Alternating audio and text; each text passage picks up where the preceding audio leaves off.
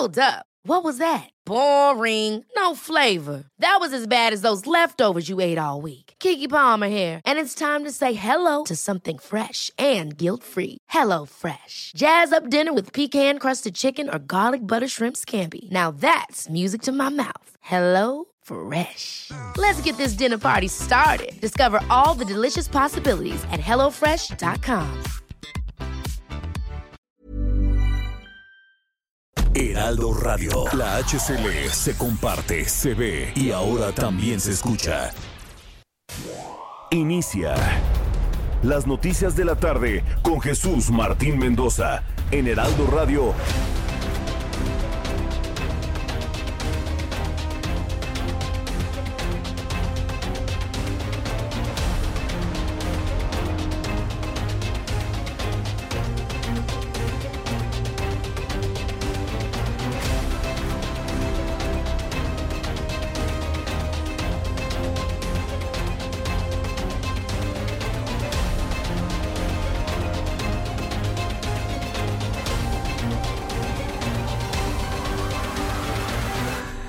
6 de la tarde en punto, hora del centro de la República Mexicana. Bienvenidos, muy buenas tardes. Iniciamos el Heraldo Radio correspondiente a este martes 26 de octubre del año 2021. Me da mucho gusto saludarle a nombre de este gran equipo de profesionales de la información.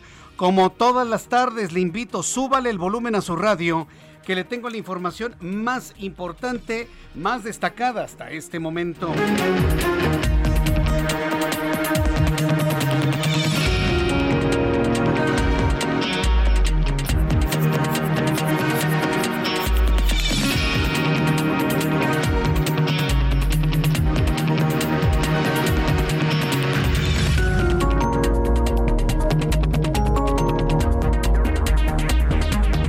Resumen de noticias le informo.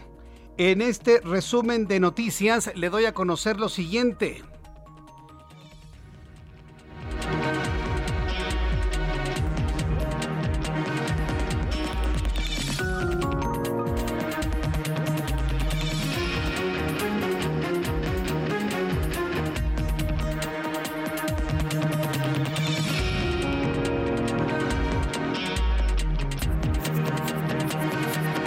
Bien, en este resumen de noticias le informo que el ministro presidente de la Suprema Corte de Justicia de la Nación, Arturo Saldívar, declaró que la prisión preventiva afecta a los más pobres, porque la mayoría de los acusados eh, sujetos a prisión preventiva son de escasos recursos. Muy interesante lo que ha dicho el, el presidente en respuesta a lo que señaló la señora Citlali Hernández, la secretaria de Morena. Habla de empresarios y de ricos y no sé qué si esta señora se, fuera tantito a una oficina de pago de impuestos, se daría cuenta cuál es el 90% de la gente que paga impuestos.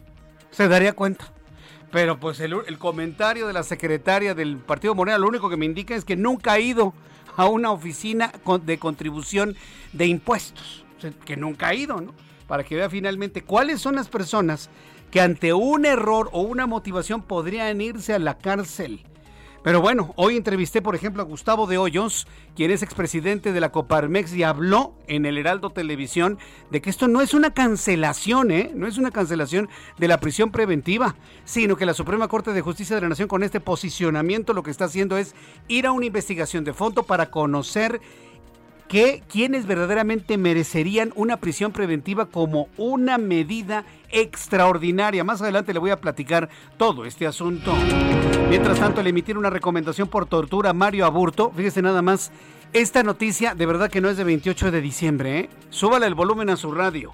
La CNDH, la Comisión Nacional de los Derechos Humanos, ha ordenado reabrir la investigación en contra de Mario Aburto y, sobre el asesinato de Luis Donaldo Colosio, para que vea cómo nos tienen entretenidos. Ahora resulta que la agenda va a estar llena de la muerte de Luis Donaldo Colosio en 1994. Porque dicen que hay que investigar si a, este Mario Aburto lo torturaron. Ahora nada más falta que la cuarta transformación, como ellos mismos le llaman, quieren, quieran dejar libre a Mario Aburto. Eso sería, bueno, se lo digo y no lo creo. Pero hoy nos salieron con esa la Comisión Nacional de los Derechos Humanos. Reabrir el caso de Mario Aburto por tortura y con esto volver a investigar el asesinato de Luis Donaldo Colosio es de verdad de no creerse. Pero es noticia, por eso se lo consigno en este momento aquí en el Heraldo Radio. También informo que los legisladores del Partido Acción Nacional, por medio de, la diputada Marta Estela Romo, entregaron una lápida y un marcador al secretario de Salud, Jorge Alcocer, durante su comparecencia para que escribiera como quiere ser recordado, sino como un hombre bueno o como aquel que siguió instrucciones. Fue muy rudo, ¿eh? La verdad fue muy rudo. Digo, yo no estoy de acuerdo con el señor Alcocer. Muchos no estamos de acuerdo en que el señor cobre por no hacer nada. En eso creo que podemos estar de acuerdo. Pero ya hacer un escarnio de su avanzada edad, eso sí me pareció verdaderamente excesivo. Le voy a tener todos los detalles más adelante aquí en el Heraldo Radio. La mesa directiva del Senado de la República, la mesa directiva del Senado reconoció el grupo plural y suscribió un acuerdo para garantizar su participación en los trabajos legislativos del Pleno, así como en las reuniones de la mesa. Mire cómo son las cosas. ¿Hace cuánto tiempo surgió el grupo plural? Hace unas semanas. Hace unas cuantas semanas. ¿Y qué decía todo el mundo? No tienen legalidad, no tienen representación no significan absolutamente nada. Bueno, ¿quién le hubiera dicho? Tres semanas después se les está dando el reconocimiento que tanto estaban buscando como grupo parlamentario. También le informo en este resumen de noticias que el grupo Carso informó que la reaparición del tramo o la reparación del tramo colapsado de la línea 12 del metro utilizará o bueno, les va a costar, para que lo entendamos así claramente, 800 millones de pesos monto que podría cambiar dependiendo del plan del gobierno de la Ciudad de México. Tal y como le informé más temprano, este programa de noticias, además de la gigantesca red de emisoras del Heraldo Radio que cubren todo el país, además de estar prácticamente en todos los estados de la República, en emisoras Heraldo Radio esta hora de la tarde, también estamos a través de YouTube en el canal Jesús Martín MX. Ahí tengo un chat en vivo en este momento varias personas están opinando sobre los temas que le estoy dando a conocer en resumen. Entre a Jesús Martín MX, así se llama el canal Jesús Martín MX, ahí lo espero, se va a encontrar con una gran cantidad de amigos, de personas, familias inclusive que compartimos las noticias a esta hora de la tarde. También le doy a conocer que luego que el presidente de la República hizo un llamado a la Organización Mundial de la Salud a acelerar el aval de la vacuna contra COVID-19, la comunidad de estados latinoamericanos y caribeños se sumó a esta petición y es que pasa, sucede que en países de Latinoamérica están poniendo por Sputnik B, la vacuna rusa que no la reconoce más que los rusos y quien se la pone. Es buena la vacuna, protege contra el coronavirus, es buena pero mientras no la reconozca la Organización Mundial de la Salud, pues prácticamente es como no traer nada puesto. Lo vamos a platicar también más adelante aquí en el Heraldo Radio. Y durante las protestas contra el golpe de Estado donde ciudadanos de Sudán buscan reinstalar el gobierno civil, los militares dispararon contra los asistentes. El saldo, siete muertos, 140 heridos. Esto en Sudán como una de las noticias internacionales más impactantes hasta este momento. Ya son las 6 de la tarde con 8 minutos hora del centro de la República Mexicana. Vamos a revisar la información con nuestros compañeros reporteros urbanos, periodistas especializados en información de ciudad. Alan Rodríguez, ¿en dónde te ubicamos? Bienvenido, muy buenas tardes.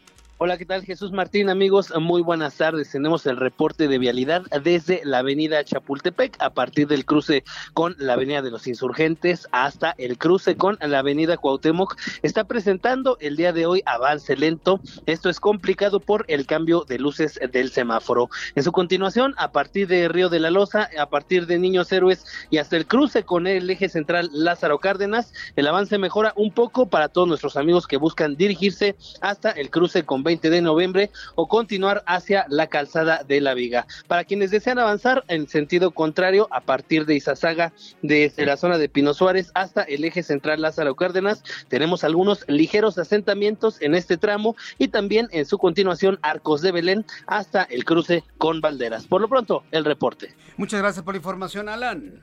Continuamos al pendiente. Continuamos al pendiente y saludo con muchísimo gusto a Javier Ruiz con más información en otro punto del Valle de México. Adelante, Javier, gusto en saludarte. Gusto es mío, Jesús Martín, excelente tarde. Justamente nos encontramos en la avenida Juárez, donde han llegado amigos y familiares de los 43 normalistas desaparecidos de Ayotzinapa. Ellos partieron de la columna del Ángel de la Independencia, hace unos momentos llegaron aquí al hemiciclo a Juárez, motivo por el cual hubo cortes a la circulación sobre el paseo de la Reforma y prácticamente la avenida Juárez está totalmente cerrada entre la avenida Banderas y el eje central Lázaro Cárdenas. Están exigiendo pues principalmente la aparición de los eh, normalistas y también que se llegue a fondo con las investigaciones que ha hecho el gobierno federal. Van a mantenerse en este punto realizando su mitin, así que hay que evitar pues principalmente la avenida Juárez, utilizar como alternativa la avenida Hidalgo, que está su manera reversible, el paseo de la reforma, ya fue abierto la circulación en ambos sentidos, sin embargo, ya presentamos carga vehicular intensa, al menos de insurgentes, y para quien desea llegar hacia el perímetro de la avenida Juárez. De momento, Jesús Martín, es el reporte que tenemos. Muchas gracias por la información, Javier Ruiz. Estamos buenas tardes. Hasta luego, buenas tardes. El Heraldo Radio cubriendo todos los puntos importantes del Valle de México en materia de vialidad. Daniel Magaña, gusto en saludarte. Buenas tardes. ¿Qué tal, Jesús Martín? Muy buenas tardes. Pues información vehicular esta pues tarde soleada en la zona oriente del Valle de México. Fíjate que tenemos información vehicular de la zona de la Javier Rojo Gómez. En esta incorporación a la calzada Zaragoza encontramos algo de carga vehicular. En esta en este horario pues incrementa la actividad vehicular en la zona de la calzada Zaragoza, sobre todo los carriles laterales para pues llegar hacia la zona del paradero de Tepalcate. Así que hay que tomarlo en cuenta. Los carriles centrales avanzan todavía de mejor manera para trasladarse a las dimensiones de la estación del Metro Gómez Farías y ya, bueno, pues más adelante incorporarse hacia la autopista México-Puebla. Ligero rezago vial también en los laterales al llegar hacia la zona de Santa Marta, Catito. El reporte Jesús Martín.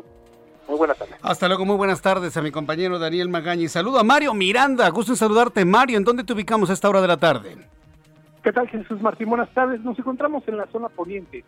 Te comento que la avenida Revolución de la zona de Tacubaya en dirección a San Pedro de los Pinos, y Barranca del Muerto encontraremos carga vehicular. Pasando este punto, la vialidad es aceptable para los automovilistas que se dirigen hacia el eje de sur. Avenida Patriotismo de Miscuac a Benjamin Franklin y al circuito interior con vialidad aceptable. Y finalmente el eje 6 sur Tintoretto encontraremos carga vehicular para los automovilistas que se dirigen hacia la avenida de los insurgentes. Muy bien, gracias por la información, Mario Miranda. Seguimos pendientes. Ah, hasta luego que te ve muy bien. Nuestro compañero Mario Miranda y así todos nuestros compañeros reporteros urbanos están informándole por dónde sí y por dónde no debe circular. A las 6 de la tarde con 12 minutos. Escucha usted el Heraldo Radio.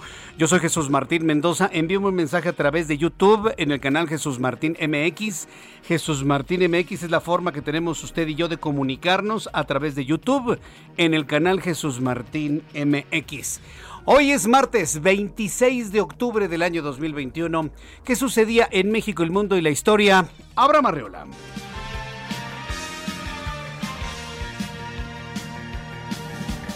Amigos, bienvenidos. Esto es un día como hoy en la historia 26 de octubre.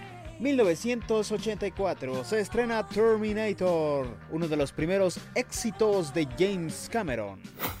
2004, Rockstar Games saca al mercado el videojuego Grand Theft Auto San Andrés, uno de los clásicos.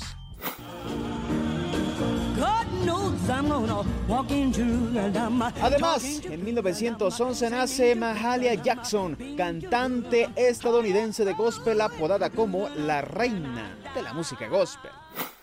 En 1973 nace Seth MacFarlane, dibujante, guionista, productor, entre otras cosas, creador de Padre de Familia y del Oso Ted. Además, hoy es el Día de la Conciencia para la comunidad intersexual, que por si no lo sabías, los intersexuales son las personas que por variación genética nacen con órganos reproductores femeninos y masculinos. Amigos, esto fue un día como hoy en la historia. Muchas gracias, Abraham Arreola. Muchas gracias, Abraham Arreola, por las efemérides del día de hoy. De hoy, 26 de octubre, que por cierto es, es un día en el que una persona, una gran amiga de personal y una gran amiga de este programa de noticias está cumpliendo años.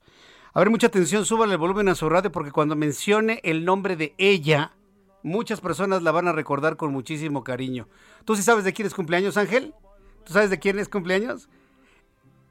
¿Hoy es tu cumpleaños? Hoy es tu cumpleaños. Bueno, hoy es cumpleaños de Ángel Arellano, que es eh, nuestro coordinador, productor aquí en el Heraldo Radio. Y también es cumpleaños de Sofía Pérez Javier. A ver, yo creo que todo el mundo conoce a Sofía Pérez Javier. Trabajé muchos años con ella. Contigo, Ángel, apenas empiezo a trabajar aquí en el Herado y eso que tú estuviste en la otra estación también. Pero con de Sofía Pérez Javier, convivimos veintipico años. ¿Sí? Entonces, para Sofía Pérez Javier, periodista, productora del programa de radio que tenía antes, desde aquí, Sofi, porque yo sé que están escuchando allá en la otra estación nuestro programa de noticias. Desde aquí avísenle que le estoy enviando un enorme abrazo, una gran felicitación a Sofía Pérez Javier. Así que todos los que se encuentran allá en una calle del centro de la ciudad, vayan con Sofía y abrácenla, porque hoy es día de su cumpleaños. Felicidades Sofía Pérez Javier, felicidades Ángel Arellano, que te la pases muy bien. Felicidades a ambos. Me quisiera hacer favor de apagar su linternita mientras que pasa mi amor. Muchas felicidades a todos los que cumplen años y festejan su santo. Un fuerte abrazo para Ángel Arellano y para Sofía Pérez Javier, que hace mucho que no la veo, pero sé que está muy contenta trabajando en las noticias y en donde estoy seguro que ya la están felicitando porque la escucharon en la radio, ¿no? Pues sí, pues sí. Es que así pasa cuando sucede finalmente. Bien, vamos a revisar las condiciones meteorológicas para las, eh, las siguientes horas. El Servicio Meteorológico Nacional, que depende de la Comisión Nacional del Agua, nos informa sobre las condiciones que habrán de prevalecer durante las próximas horas. Mire, lo que pensábamos que Rick iba a significar otra vez la llegada de gigantescos aguaceros en el centro de la República no sucedió así. Rick castigó al occidente del país, a Michoacán, a Jalisco. Ya tendremos oportunidad de informarle todo lo que ha ocurrido con las inundaciones, inclusive hasta puentes que se cayeron con la intensidad de las aguas. Pero afortunadamente en el centro del país no pasó a mayores, inclusive el alertamiento para las próximas horas en este momento es de color naranja.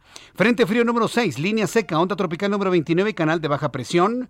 Tendremos viento de 70-80 kilómetros por hora con Tolvanera, Sonora y Chihuahua, viento de 60-70 kilómetros con posibles torbellinos. Eh, vientos de 50 a 60 kilómetros con posibles torbellinos en Nuevo León y en Tamaulipas.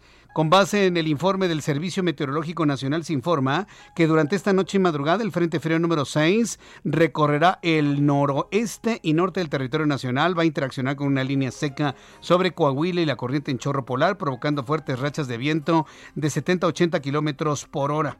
Onda tropical número 39 recorrerá el sur de la República Mexicana, un canal de baja presión sobre la sonda de Campeche y la entrada de humedad del Océano Pacífico, ocasionando lluvias fuertes en Chiapas, así como lluvias con chubascos en Nayarit, Jalisco Michoacán, Guerrero, Oaxaca, Veracruz, Puebla y Quintana Roo, acompañadas de descargas eléctricas.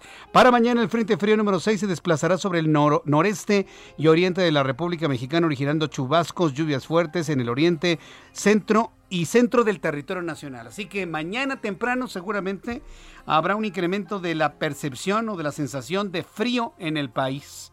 Así que bueno, pues eh, ya tomando en cuenta estos pronósticos del tiempo, Queridos amigos que nos escuchan en Monterrey, Nuevo León, fíjense, esperaríamos frío para mañana, pero no. Se pronostica una temperatura mínima de 22 grados, una máxima de 32, soleadito en Monterrey. Eh, también quiero informar a nuestros amigos de Acapulco Guerrero que habrá una mínima de 24, una máxima de 31 allá en Acapulco, en Tijuana mínima 11, máxima 20, muy soleado a esta hora de la tarde. Amigos en Cuernavaca, Morelos, disfruten su tarde en Cuernavaca.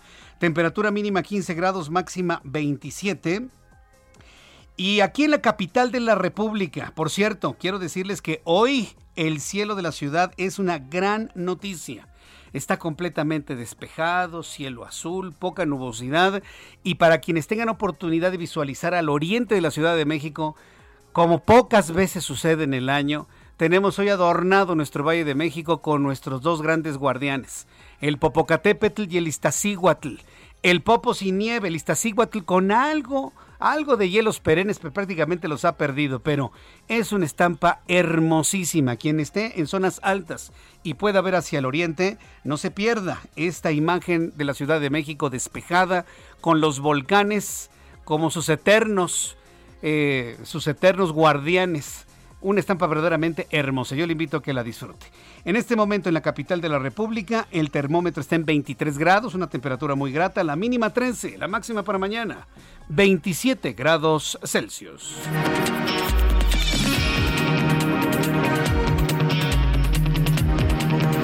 Ya son las 6 de la tarde con 19 minutos, las 6 de la tarde con 19 minutos, hora del centro de la República Mexicana. Bien, eh, quiero informarle, quiero informarle que la diputada del PAN, Marta Estela Romo, bueno, hoy compareció Jorge Alcocer, el secretario de Salud, en el marco de la glosa del tercer informe de gobierno. Deberían de cambiar ese tema de la glosa, de verdad, mire, no sirve para nada. Estamos metidos en otro tipo de asuntos y todavía analizando el informe del presidente de, de, de septiembre, ya casi estamos en noviembre. Ya acá estamos en noviembre y siguen analizando eso, no llegan a nada, no corrigen nada.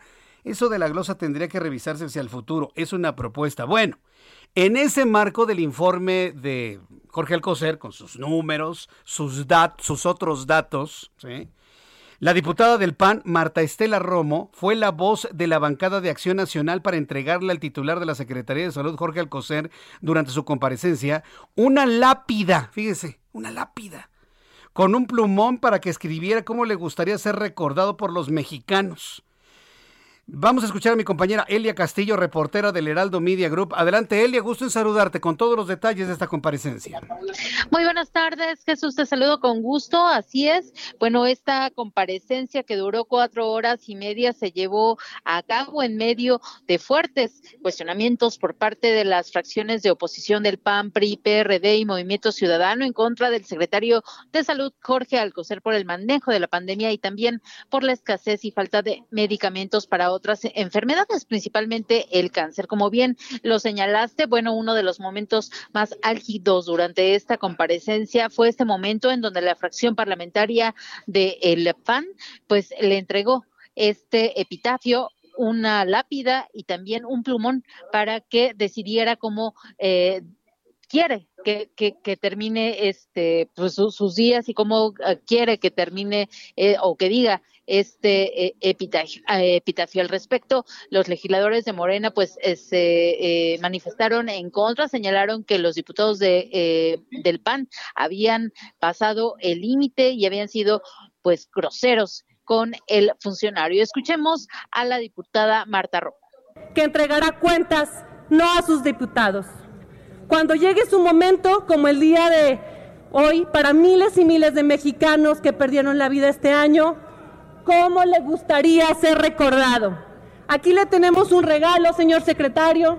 Un regalo. ¿Dónde está la lápida? Aquí está. ¿Cómo le gustaría ser recordado? Como aquel hombre bueno que hizo lo correcto. O como aquel hombre que siguió instrucciones.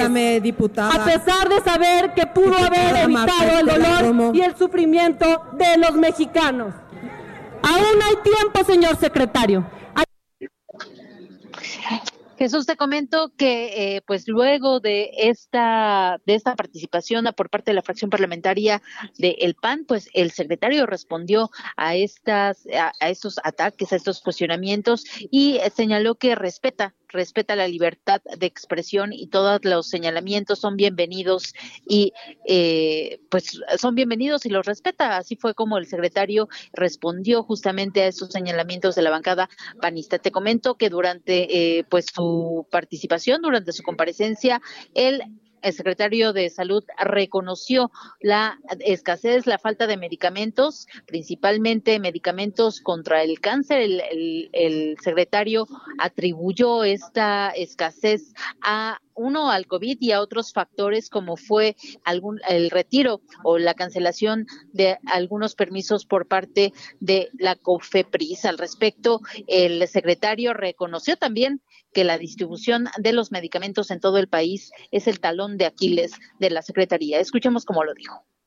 Y para ello, en el camino tan solo final, la última milla de los medicamentos, estoy de acuerdo con usted en que el robo de medicamentos y su distribución en particular, esto es el, el talón de Aquiles en este momento.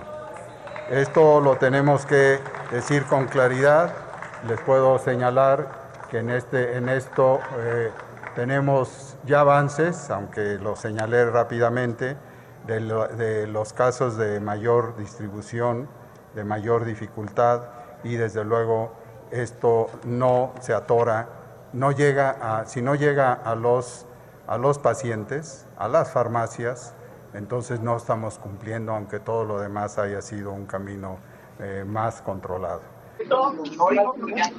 Jesús, te comento que como parte de estos cuestionamientos que le hizo la oposición, bueno, pues reclamaron que haya sido el subsecretario de eh, Salud, eh, Hugo López Gatel, quien se encargara de esta estrategia y advirtieron que van por él porque es un asesino y le atribuyeron las muertes por la COVID-19. Este es el reporte que te tengo. Muchas gracias por la información, Elia Castillo. Gracias, Elia.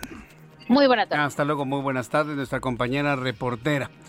Antes de ir a los anuncios sobre esta comparecencia de Jorge Alcocer, bueno, pues le comentaré después de los anuncios si hay algo importante a reflexionar sobre esto. Después de los anuncios le invito para que me escriba a través de mi cuenta de Twitter, arroba Jesús Martín MX, y envíeme un mensaje. Hay un chat en vivo en este momento a través de Jesús Martín MX en YouTube. Entra a YouTube, Jesús Martín MX. Mensajes y vuelvo. Escuchas a... Jesús Martín Mendoza con las noticias de la tarde por Heraldo Radio, una estación de Heraldo Media Group. Heraldo Radio, la HCL se comparte, se ve y ahora también se escucha.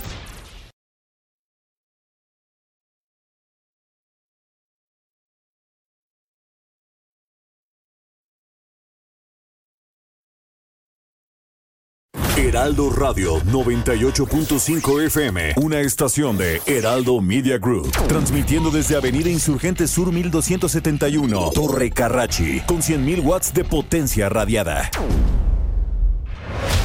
Escucha las noticias de la tarde con Jesús Martín Mendoza. Regresamos.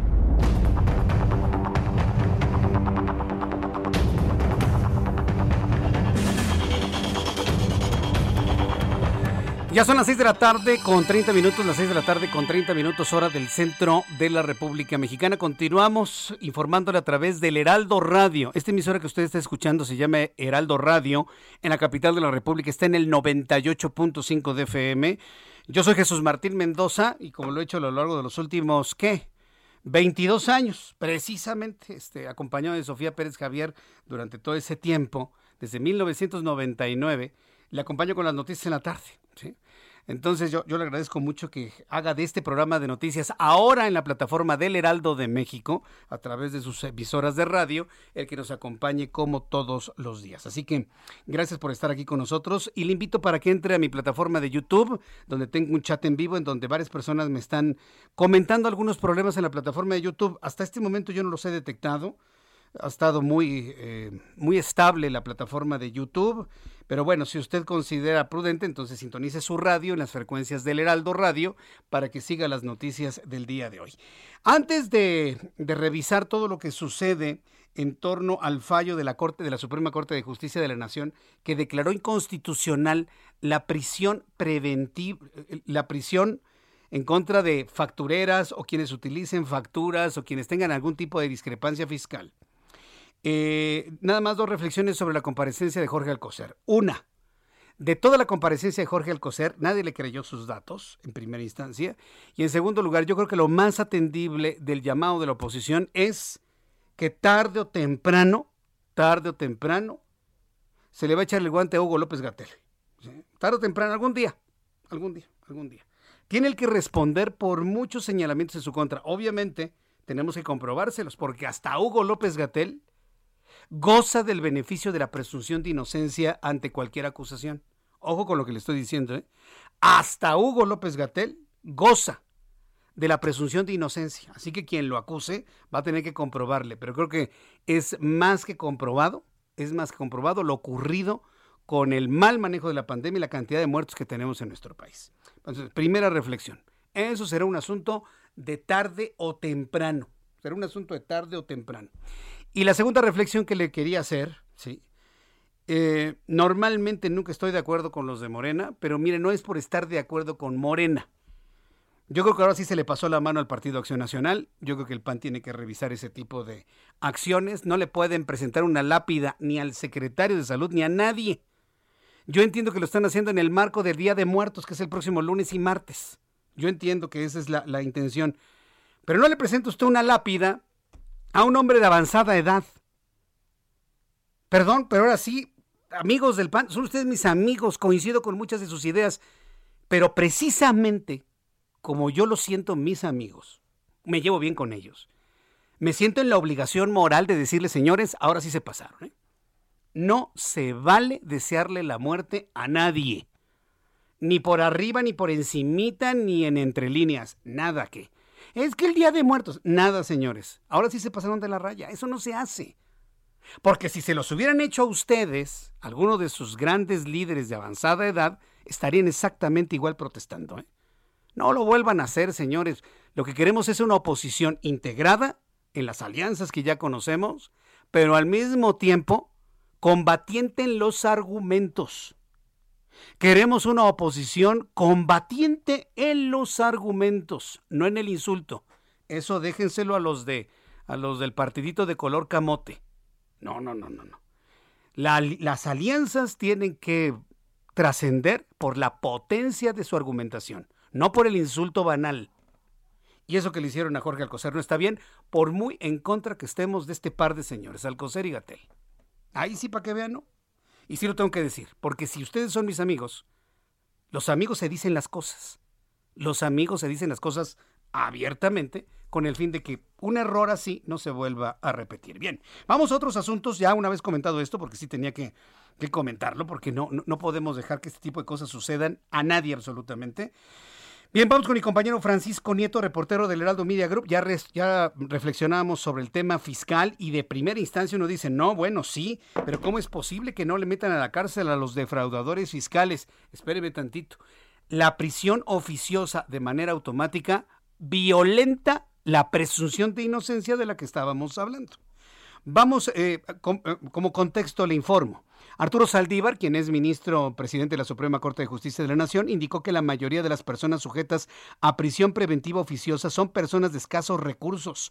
Por lo tanto, este proceso de la justicia afecta a los más pobres y por ello estableció como correcto el avanzar en un sistema que establezca la prisión preventiva como una medida excepcional. Ojo, no se está cancelando la prisión al defraudador, simple y sencillamente va a ser una medida excepcional en contra del gran defraudador que huye del país y que incluso destruya pruebas. Saldívar agregó que el proceso de prisión preventiva es una sentencia adelantada que viola el principio de presunción de inocencia y de libertad que debe estar asegurado a todos los mexicanos. Eh, vamos a entrar en comunicación con Francisco Nieto, quien es reportero del Heraldo Media Group. Adelante, Paco, gusto en saludarte. Jesús Martín, ¿qué tal? Muy buenas tardes. Hoy en la mañanera el presidente López Obrador desaprobó el fallo de la Suprema Corte de Justicia de la Nación respecto a eliminar la prisión preventiva a delitos fiscales, pues beneficia, dijo el presidente, a los FIFIs y perjudica a quienes no pueden pagar su inocencia. Dice, explicó que es seguir protegiendo a las minorías y castigando a los que solo, a los que no tienen agarraderas influencias o que no tienen eh, cómo comprar su inocencia, por lo que parece, por, por, lo que al presidente, pues este acto, este fallo no le parece el correcto. Explicó que también ya se puede explicar, eh, que se puede dar a conocer que este tipo de, fallos demuestra que hay una división de poder en, en el actual gobierno y que bueno, pues aunque no cree aunque no cree en lo que eh, en el fallo de, la Suprema Corte, el presidente pues dijo que acatará la resolución. Escuchemos al presidente López Obrador. Hace falta todavía el lograr en otros poderes como en este caso el Poder Judicial y en la Corte, que se castigue por igual a todos los que cometen un ilícito y que no eh, esté la justicia al servicio del dinero de los poderosos. Y bueno, Jesús Martín, el presidente dijo que el ministro Arturo Saldívar sigue siendo el único capaz para renovar el poder judicial y bueno, aunque votó en contra a, favor de que se, eh, que se despenalice este tema, pues el presidente dijo que son posturas distintas y que se deben de respetar. Pues es parte de lo que sucedió hoy en la mañanera, Jesús Martín. Muchas gracias por la información, Francisco Nieto. Buenas tardes. Hasta luego, muy buenas tardes. Si usted me quiere dar una opinión sobre esto, Sí, si usted está de acuerdo o no está de acuerdo, le invito para que me escriba a través de la plataforma de YouTube en el canal Jesús Martín MX. Ahí tengo un chat en vivo y estoy leyendo todos sus comentarios a esta hora de la tarde. Está bien, está mal lo que determinó la Suprema Corte de Justicia de la Nación. Ya le decía, así de primera instancia uno pensaría, ¿cómo? No van a castigar a los, a los factureros y a los que defraudan y todo, lo, porque de primera instancia uno piensa eso.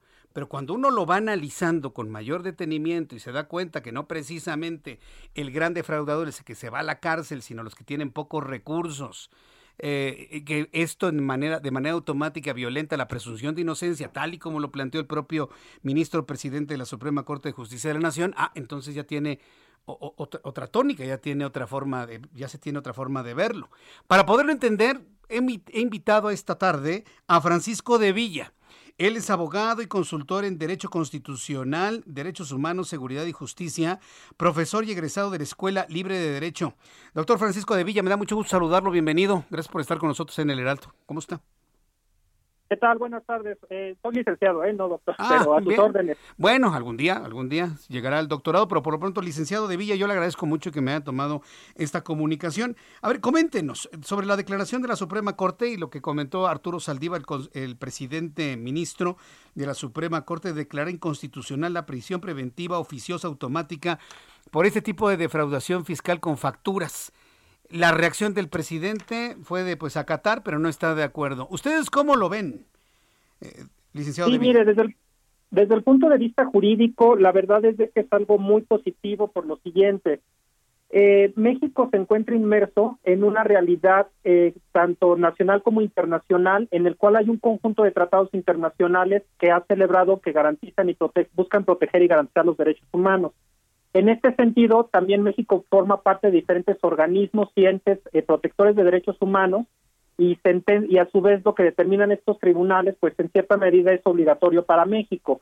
Entonces, se ha determinado tanto internacionalmente como con sustento en derechos humanos, como incluso algo que reconoce nuestra Constitución, es de que la prisión preventiva oficiosa, esto significa de que antes de que haya una sentencia condenatoria en lo que se investiga alguien, como dicen coloquialmente, va a estar preso, va a estar en el bote, este su proceso lo debería llevar en automático en el bote. Y no lo que establecen los tratados internacionales es de que esto pues realmente la prisión debe ser una última razón de estado, debe ser lo último que se que se prevea. Y de hecho el propio ministro manifestó en su momento que él consideraba inconvencional el que existiera en nuestra constitución una figura como prisión preventiva oficiosa. Para la gente que no está familiarizada con el tema, es de que aquí es lo que, antes de que haya una sentencia, el Ministerio Público le pide a un juez de control este que se, clasifique como de, las hipótesis que prevé la Constitución y en automático la persona debe de llevar su proceso en cárcel. Entonces, esto vulnera la eh, presunción de inocencia, la intervención mínima del derecho penal. Entonces, básicamente, este, con independencia de lo cuestionable o no internacionalmente, que ya tenemos en México algo que se llama prisión preventiva oficiosa, el hecho de que en 2000, el, en, el 8 de, de noviembre del 2019 hubo diferentes reformas que fueron muy criticadas incluso por sociedad civil, por personas defensoras de derechos humanos, que modificaban la Ley Federal de Delincuencia Organizada, el Código Nacional de Procedimientos Penales y el Código Penal Federal y entre varias hipótesis establecían la eh, o determinaban que lo que le llamaban pues eh, la defraudación fiscal para ciertas hipótesis las personas su proceso penal aunque no hubiera una sentencia condenatoria lo llevaran en cárcel. Y era cuestionable porque la Constitución no preveía incluso esto como le llaman coloquialmente de de facturas falsas o defraudación fiscal, que ya los tecnicismos pues no me voy a meter porque es para, para la ciudadanía esta plática, pero realmente no encontraba sustento constitucional. Entonces, uno de los argumentos es de que el 19 constitucional segundo párrafo, pues finalmente no se podía ampliar en una ley secundaria que no era la constitución las hipótesis. Actualmente quien revisa la constitución va a encontrar que está el feminicidio, a encontrar ciertas hipótesis que realmente, este, bueno, que, están previstas ya en la Constitución, pero en ningún lado quien revise el 19 constitucional va a encontrar este, prisión preventiva oficiosa para comprobantes fiscales falsos, este, por ser o defraudación fiscal, este, por considerarse contra la seguridad nacional y que en consecuencia requerían prisión preventiva oficiosa. Esto que quiere, insisto, de por sí ya la figura es cuestionado internacionalmente que en nuestra constitución tengamos este catálogo, pero lo que no encontraba cabida es que en un código, en leyes secundarias que iban más allá de la constitución, pues eh, se, eh, se estableciera esto.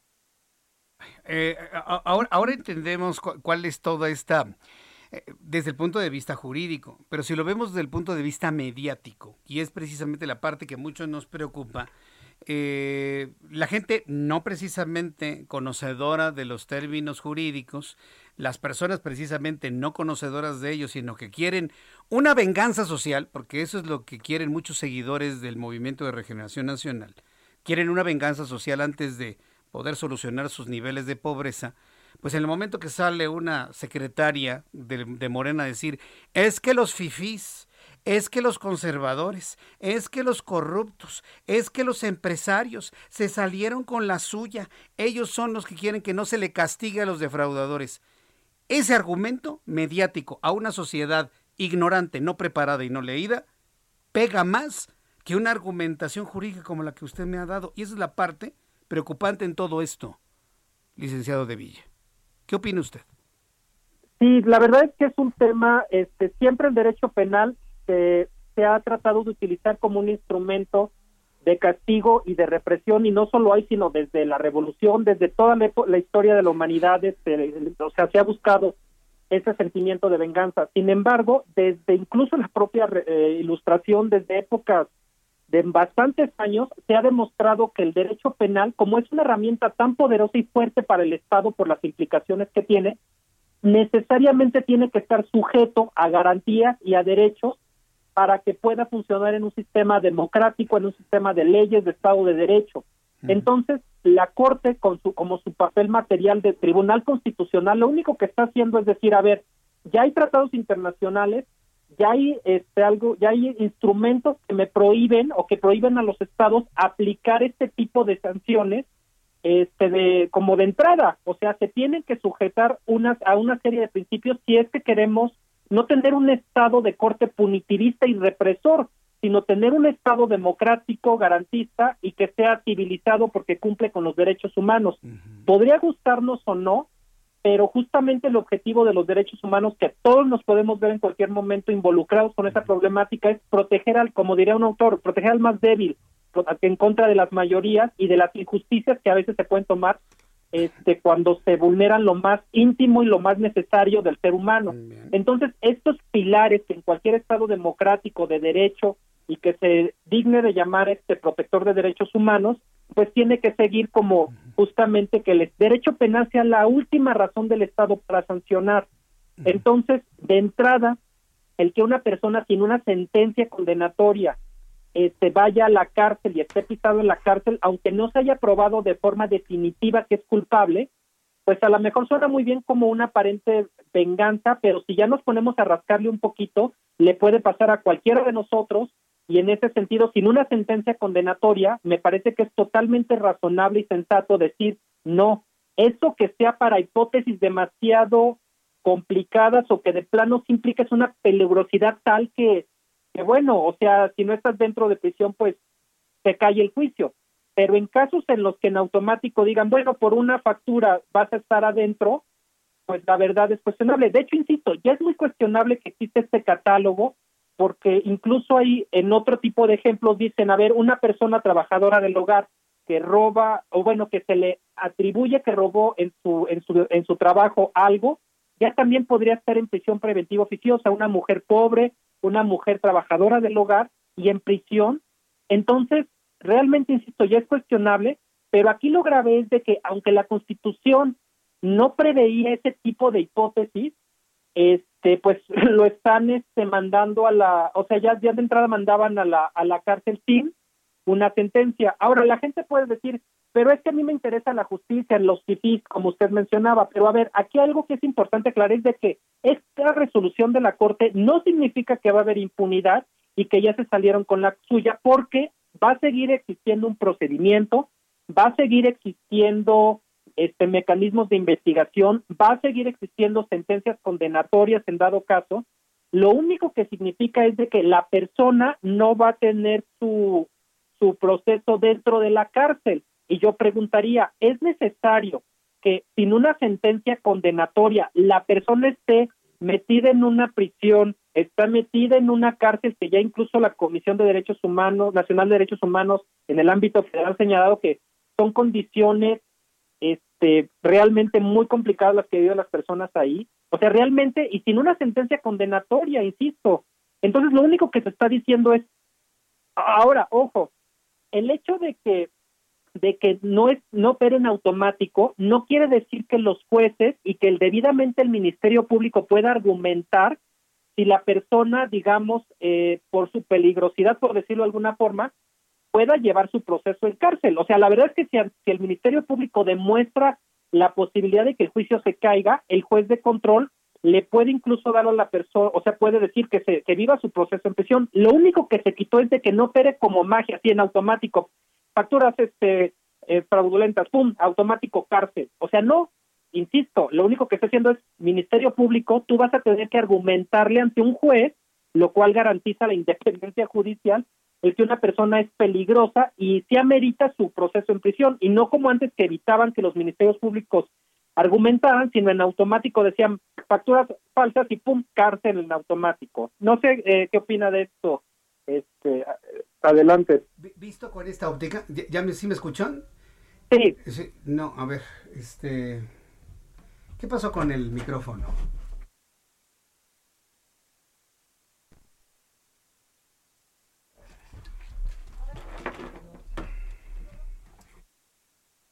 Yo lo escucho, ¿eh? Adelante. Este, yo le quiero agradecer mucho el, el, que me haya tomado esta comunicación, visto desde este punto de vista.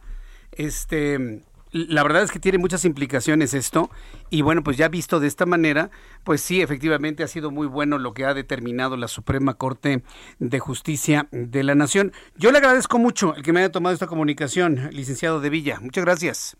Quedo a sus órdenes, que tengan excelente tarde. Que le vaya muy bien, hasta pronto, gracias es el licenciado Francisco de Villes, abogado y consultor en Derecho Constitucional. Me están diciendo nuestros compañeros a través de Internet, a través del canal de YouTube, que muy bien el abogado, ¿eh? la verdad es que bastante bien. Este, perdón que lo tenga que cortar así porque tengo que ir a otra entrevista, pero sí es muy importante el que tengamos en cuenta todo el tipo de implicaciones que hay. Pero esto no lo entiende la gente más ignorante del país. Ese es, ese es el problema. Mire, para sacudir la ignorancia, tenemos evidentemente que leer, leer, leer, leer, leer, leer. Y si podemos hacerlo inclusive hasta en otro idioma, esto nos ayuda perfectamente bien.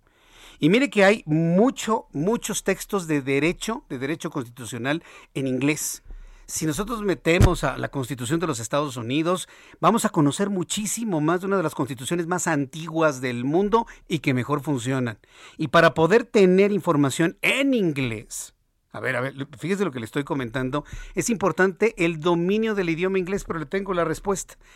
Como cada dos semanas nos visita aquí en el estudio nuestro buen amigo Carlos Guillén, él es el director de COE México, el director nacional, a quien le agradezco que nos visite el día de hoy. Bienvenido, Carlos. Gracias, Jesús Martín. Buenas tardes, un gusto estar en tu programa. Hasta en el derecho, hasta en las constituciones del mundo, qué importante saber inglés para poder conocer lo que hay en otras cartas magnas, ¿no? Totalmente de acuerdo, es un idioma universal, Así es. es el idioma de los negocios y sobre todo que la persona que ya está tratando de estudiar y estudiar inglés y no lo ha podido lograr, Jesús Martín, Martín. COE es hablar inglés en menos tiempo con resultados.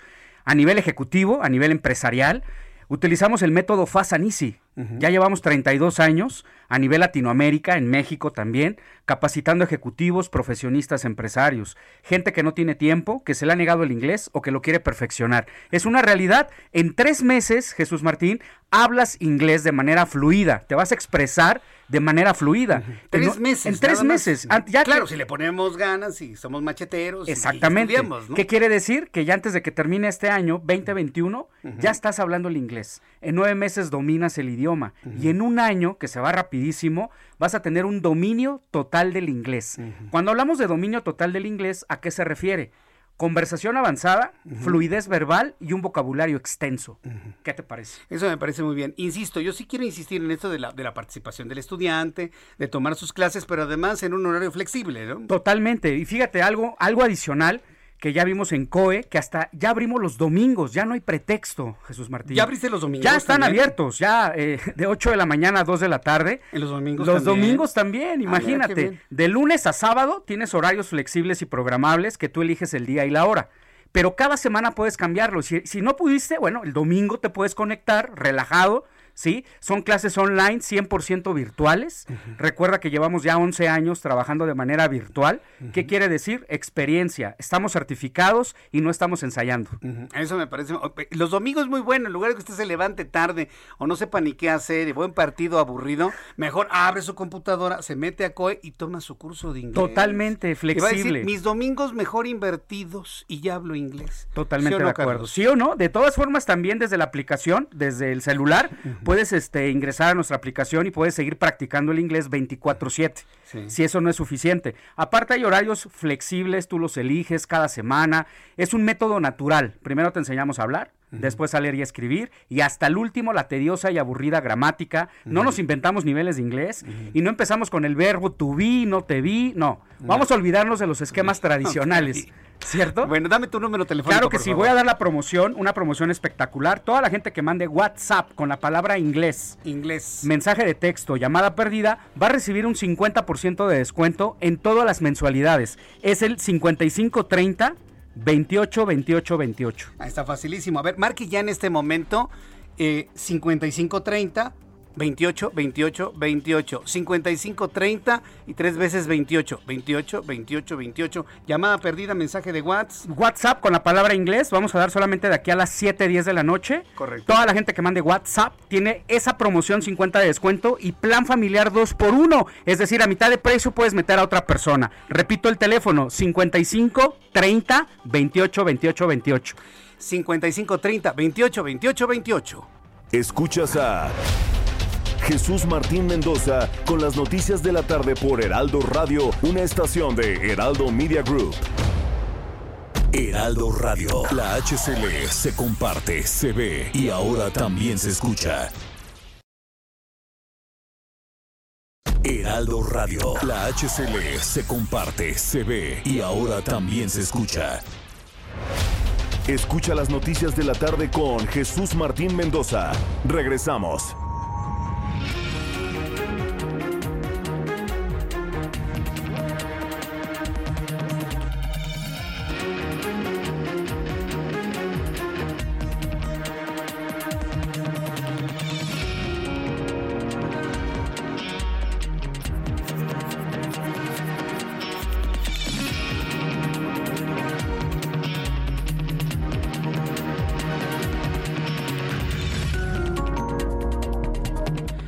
Ya son las 7 de la tarde, casi noches, las 7 de la noche en punto hora del centro de la República Mexicana.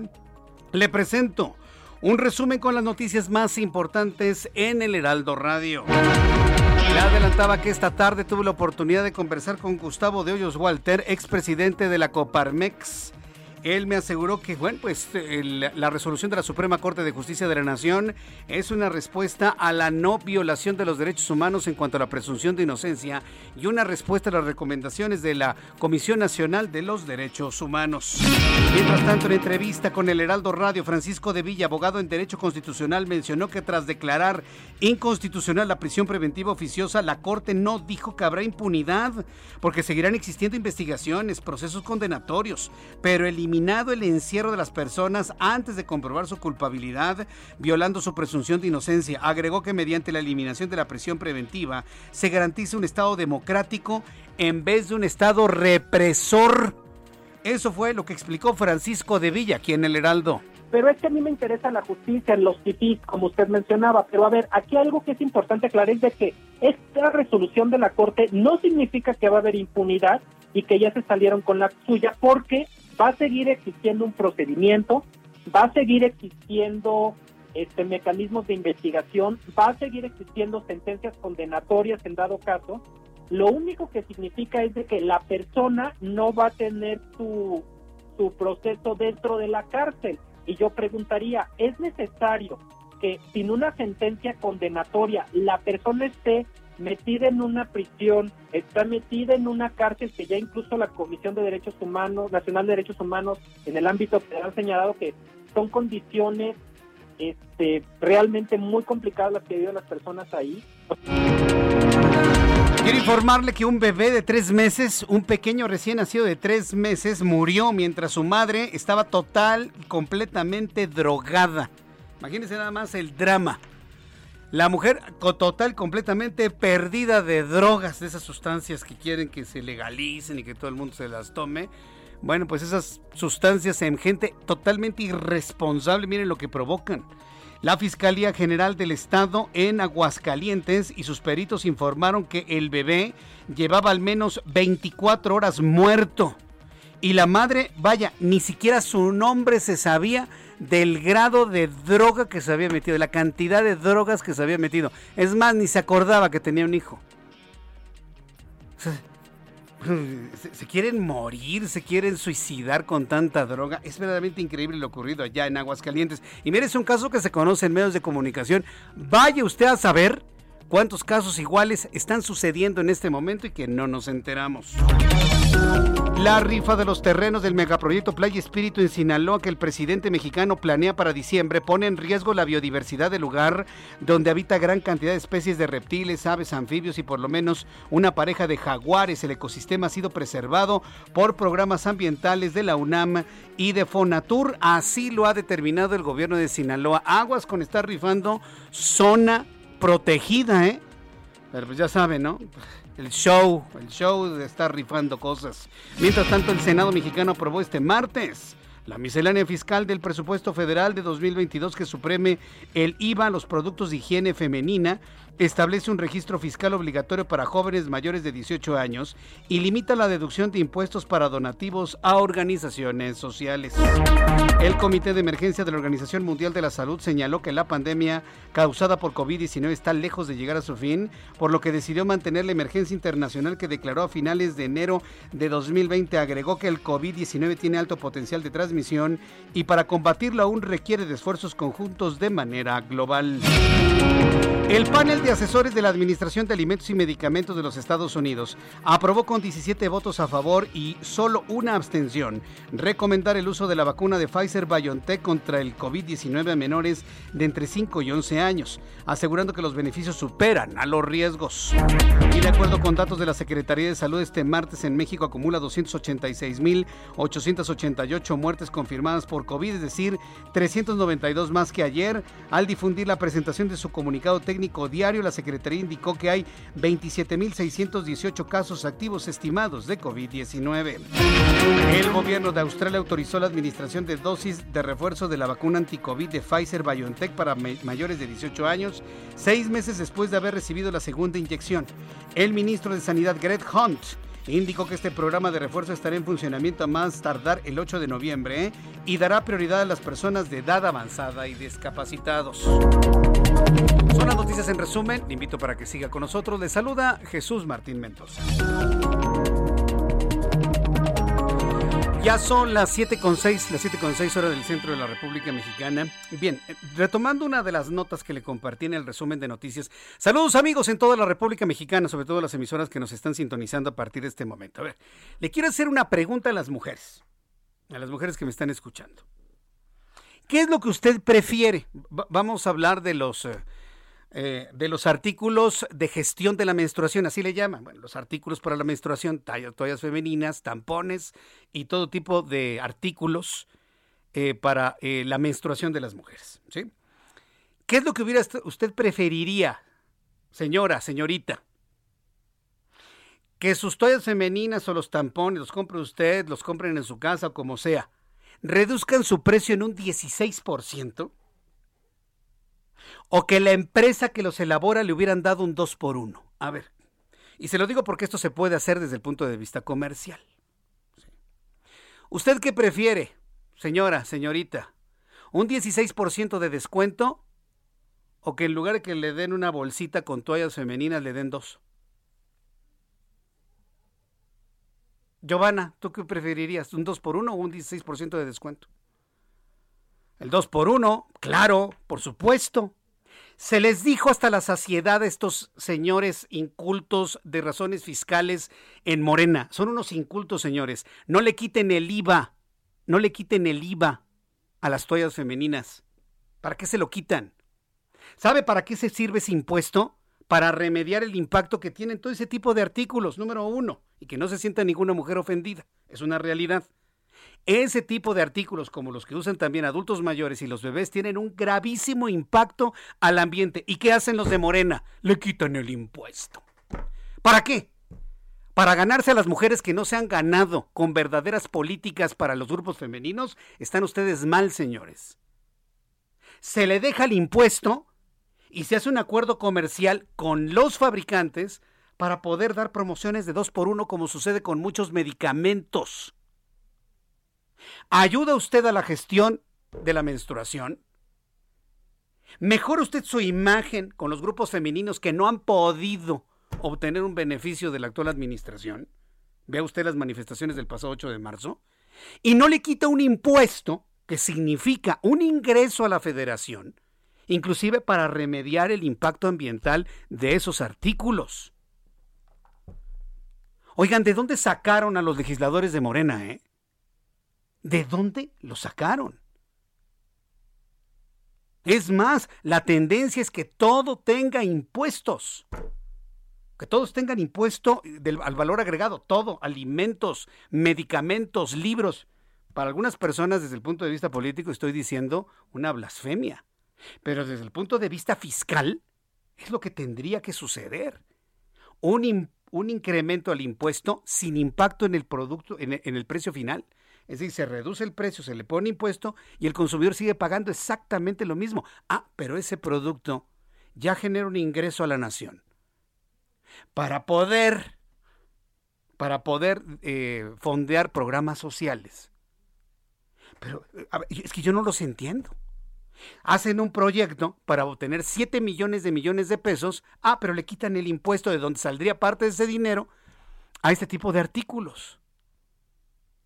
Es verdaderamente sorprendente. Por eso yo le ponía el, ejemplo, ¿no? ¿Qué es lo que quiere? Un 16% de descuento. Les voy a decir una cosa a las señoras y a las señoritas.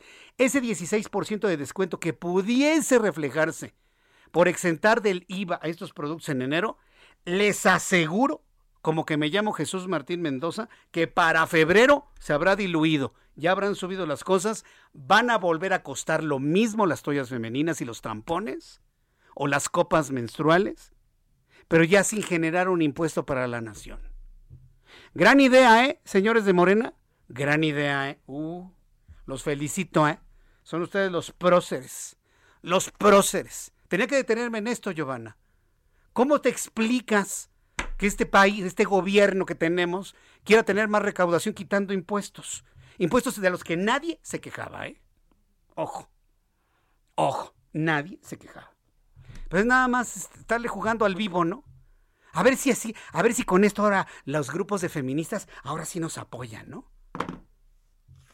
Vamos a ver cómo se ponen las manifestaciones del 8 de marzo que entra, ¿eh? eh vamos a ver. Vamos viendo, ¿no? Va a ver que el descuentito del 16% para el 8 de marzo, que sea la próxima gran marcha femenina en este país, se habrá diluido por completo y serán productos que no paguen, que no van a generar ningún beneficio al erario de la nación. En fin, vamos con nuestros compañeros reporteros urbanos. Vamos con nuestro compañero Alan Rodríguez. Adelante, Alan, gusto en saludarte. ¿En qué parte de la ciudad te ubicas? Jesús Martín, amigos, muy buenas tardes. Viaducto Miguel Alemán Valdés entre la Avenida de los Insurgentes y hasta el cruce con Andrés Molina Enríquez. Esta tarde el avance es lento en carriles centrales de esta vialidad. En el sentido contrario, a partir de Doctor Vertis hasta la Avenida Revolución, la situación es similar. Sin embargo, a partir de ese punto, el avance es mejor para quien se desplaza hacia la zona poniente de la capital. Ya por último, Avenida de los Insurgentes entre el eje 3 Sur hasta la Glorieta, esto en la zona el avance es constante en ambos sentidos de la circulación. Maneje con mucha precaución en estos momentos. Por lo pronto, el reporte. Muchas gracias por esta información, Alan. Continuamos al pendiente. Buenas tardes. Vamos con nuestro compañero Daniel Magaña. Adelante, Daniel. Gusto en saludarte. ¿Cómo estás? Muy bien, Jesús Martín, ahora con información vehicular para las personas que se desplazan, pues ya en estos momentos a través de la zona de la avenida Javier Rojo Gómez, pero en dirección hacia la zona de la central de Abasto, el avance es favorable también para incorporarse hacia la zona del eje 3 sur, de esta manera trasladarse hacia las inmediaciones de pues la estación del metro, también del mercado de Jamaica, las personas que continúan sobre la zona de Rojo Gómez, carga vehicular para cruzar el eje 6, este último eje vial por las tardes, bueno, pues presenta bastante actividad vehicular, un rezago vehicular para cruzar la zona de Rojo Gómez y bueno, pues ya continuar a través de la zona del eje 6 en dirección hacia la zona de Santa María hasta El reporte, muy buena tarde. Muchas gracias por esta información, Daniel Magaña. Continuamos atentos. Continuamos atentos con toda esta información. Bien, ya son las 7 con 12, las 7 con 12 horas del centro de la República Mexicana. Aquí eh, yo tengo una nota que verdaderamente no doy crédito, ¿no? La Comisión Nacional de los Derechos Humanos, esto que le voy a informar es una cortina de humo, es una cortina de humo. Por eso lo voy a comentar rápido y pedirle a mis colegas que ignoremos esta nota, ¿no? No tiene ningún sentido. Que le ha ordenado a la Fiscalía General de la República preservar los derechos humanos de Mario Aburto y que le reparen al pobrecito el daño. A ver que él repare el asesinato de Luis Donaldo Colosio. Señora Piedra, por el amor de Cristo, por los clavos de Cristo, déjense de cosas. Buscan reabrir el caso de Luis Donaldo Colosio en 1994. Yo me doy, ¿eh? Yo no me voy a prestar para esa cortina de humo. Yo, Jesús Martín, no me voy a prestar para esa cortina de humo. Definitivamente no, ¿eh? No, no y no y que lo pongan en los monitoreos. Yo en lo personal no me... Si a mis otros compañeros quieren hacer, allá ellos. Yo no me voy a prestar a perder el tiempo con el tema de Luis Donaldo Colosio. ¿Estamos? Bien, una vez aclarado este asunto, vamos a otras cosas verdaderamente importantes que tienen que ver precisamente con la inseguridad, la violencia. He invitado a Santiago Roel, director y fundador del Semáforo Delictivo, y le quiero preguntar sobre el comportamiento de los principales delitos en México. Conforme al reporte del cierre del tercer informe del año del semáforo delictivo, se mantienen altos los delitos de alto impacto en el tercer trimestre de 2021. Estimado Santiago Roel, me da mucho gusto saludarlo. Bienvenido.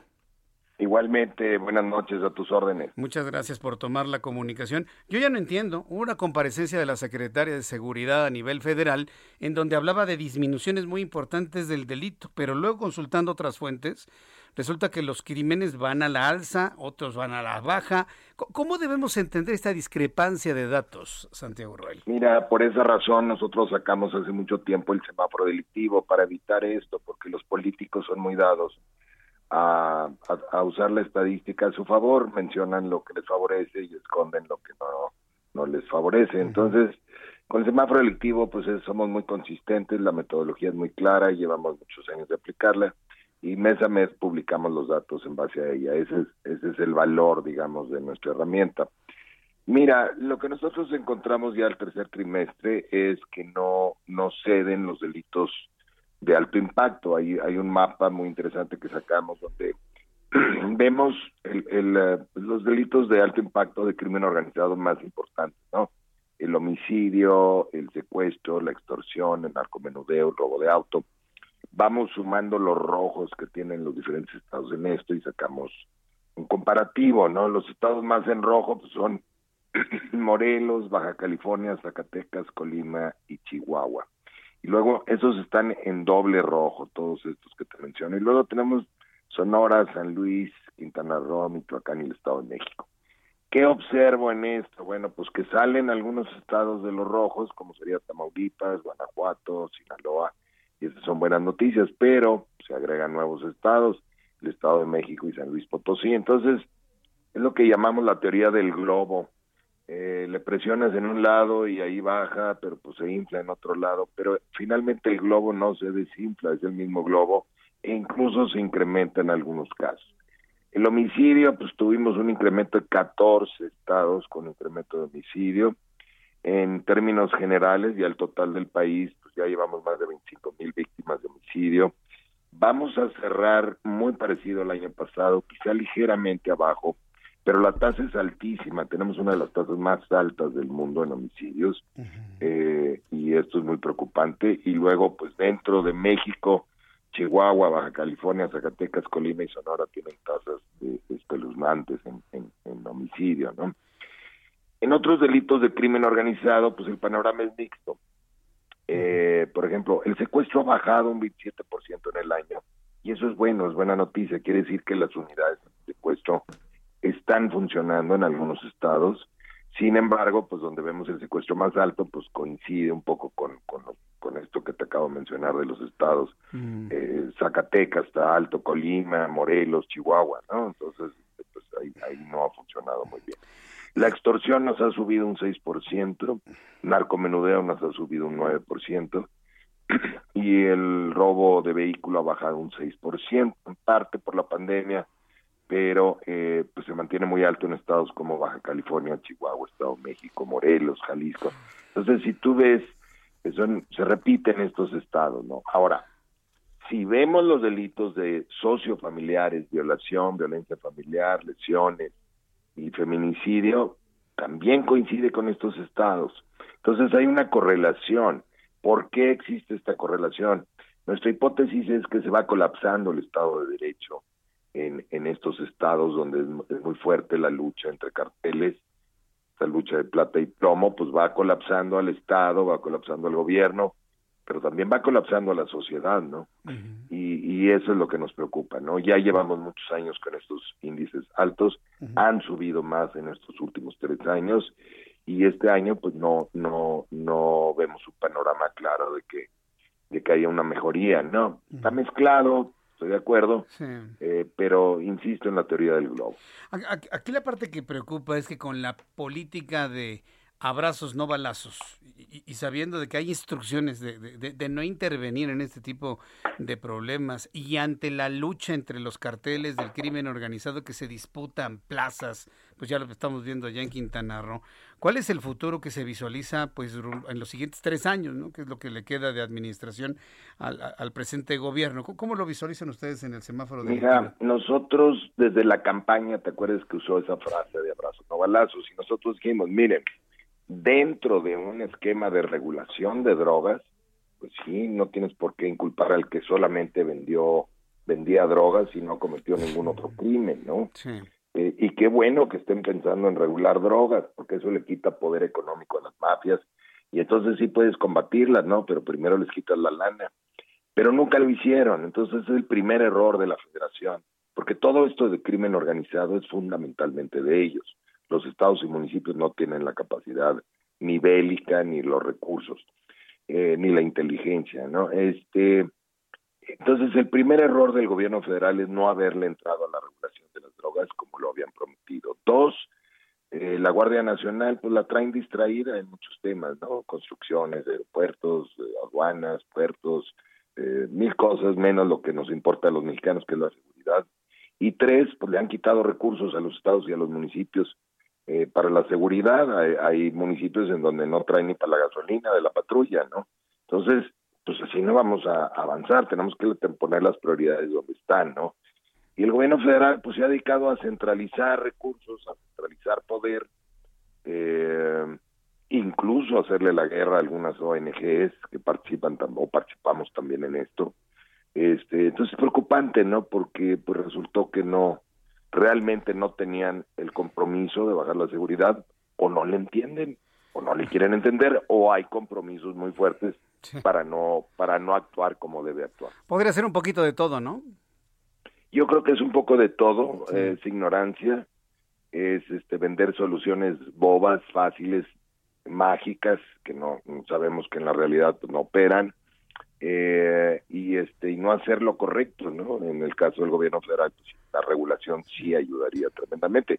¿Por qué? Pues porque el 90% de los homicidios en México son narcoejecuciones, ¿no? Y porque le quitaría la plata. Si tú le quitas todas las ejecuciones de narcotráfico, te queda un país muy muy manejable como muchos otros este y te quedan pues unas mafias que probablemente parte de esas mafias se mantendrán ahí con otros delitos, pero como te digo, ya un enemigo pobre o un rival pobre, pues lo puedes combatir.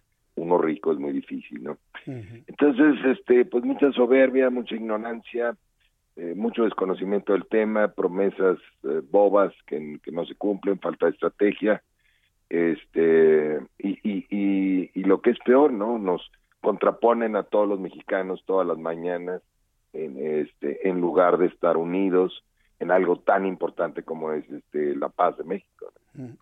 Pues eh, Santiago Roel, yo quiero agradecer mucho tus minutos de comunicación con el auditorio del Heraldo Radio. Eh, en este momento, en esta descripción, en este, vamos a llamarlo así, esta radiografía que, nos ha compartido, bueno, pues se, antoja preocupante y difícil, pero pues confiemos en algún golpe de timón, aunque no lo veo en el cortísimo plazo. Pero en fin, Santiago Roel, muchas gracias por este tiempo, un fuerte abrazo. Un fuerte abrazo, ahí está nuestra página semáforo.mx. ¿Otra vez la página? ¿Cuál es la página? Semáforo.mx. Semáforo.mx, así de fácil y sencillo. Muy bien, pues ahí, ahí lo estaremos consultando. Gracias, Santiago. Hasta luego, que le vaya muy bien. Es Santiago Roel, director y fundador de Semáforo Delictivo. Sí, está, está, está, está complicadísimo el tener unos datos de un lado y otros datos del otro. Y luego nos queda a nosotros, ¿a quién le creemos, no? ¿A los de allá o los de acá? Difícil, ¿no? Complicado, pero pues. ¿Cuál es la forma en la que nosotros podemos de alguna manera tener una certeza de quién nos dice o quién está más cercano a la verdad, sin decir que alguien miente al 100%? Pues con la percepción. La percepción, dígame si usted sale a altas horas de la noche Dígame usted si va a dejar a sus hijos ir a la tienda, como sucedía con mi generación, que me decía mi mamá, a ver, toma esta bolsita y ve a comprar estos, estos refrescos y un poquito de jamón a una tienda que estaba a la vuelta de la casa, a los 10 años. Yo entiendo que hay lugares del país donde sí todavía se, se acostumbra. Pero a ver, aquí en la Ciudad de México, dígame cuántos niños ve solos, ve solos caminando en las calles. A ver que levanten la mano, parece que ni hay niños, ¿no? Pues todos están encerrados por el alto nivel de inseguridad que existe. Y no estoy hablando nada más de una ciudad, estoy hablando de un fenómeno a nivel nacional. Entonces, usted y yo tenemos como dato principal la percepción de las cosas. Y de un lado tienen diferentes datos, unos tienen otros datos, otros tienen otros datos, y nosotros en medio. ¿Qué hacemos? ¿A quién le creemos? Yo le invito para que me lo comparta, que me diga usted qué opina lo que acabamos de reflexionar a través de YouTube en el canal Jesús Martín MX. Tengo un chat en vivo en donde en estos mensajes comerciales voy a leer algunos de sus comentarios, voy a conversar con usted, los voy a leer y voy a conversar con usted. Jesús Martín MX en YouTube. Jesús Martín MX en YouTube.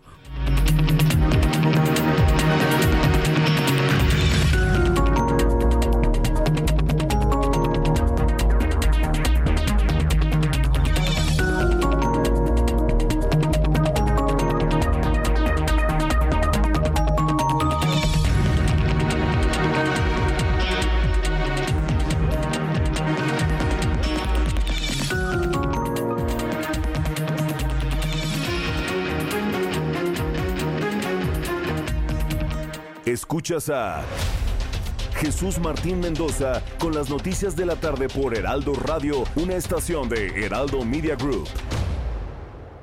Heraldo Radio, la HCL se comparte, se ve y ahora también se escucha.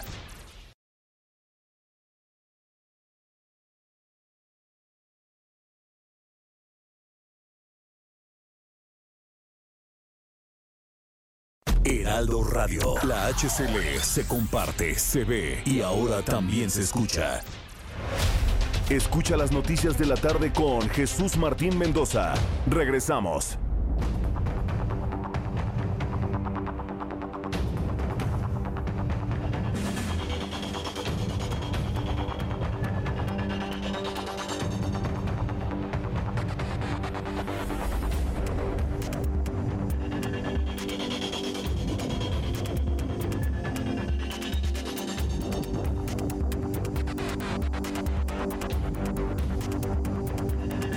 Ya son las 7.30, las 7.30 hora del centro de la República Mexicana. Continuamos en el Heraldo Radio. Yo soy Jesús Martín Mendoza, gracias por estar con nosotros.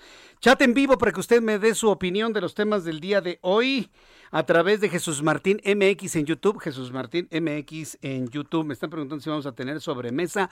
Sí, habrá sobremesa. Así que bueno, váyase conectando a, YouTube. Terminamos nuestro programa a las 7.55 y nos seguimos platicando unos cuantos minutos usted y yo. ¿Qué le parece? Bueno, entonces ya le avisé, ¿eh? Sí vamos a tener sobremesa en digitales.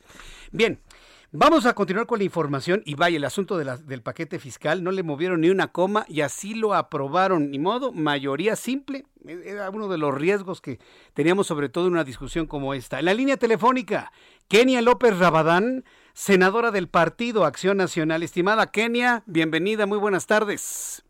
Querido Jesús Martín, buenas tardes. Sí, lamentable. Bueno, llevamos una sesión todo el día de hoy aquí en el Senado de la República, una sesión larguísima que por lo que se ve terminará en la madrugada.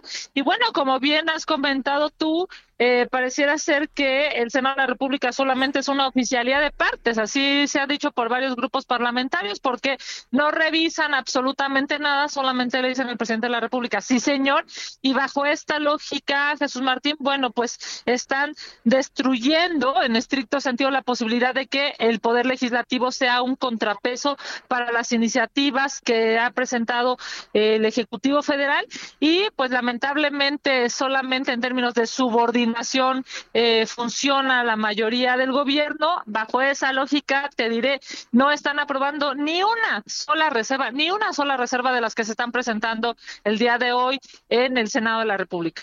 Es una verdadera vergüenza lo que está ocurriendo ahí y bueno, pues ahí estamos viendo pues la mano, ¿no? del ejecutivo sobre el legislativo, ¿cuál división de poderes, ¿no? ¿Cuál independencia, Kenia?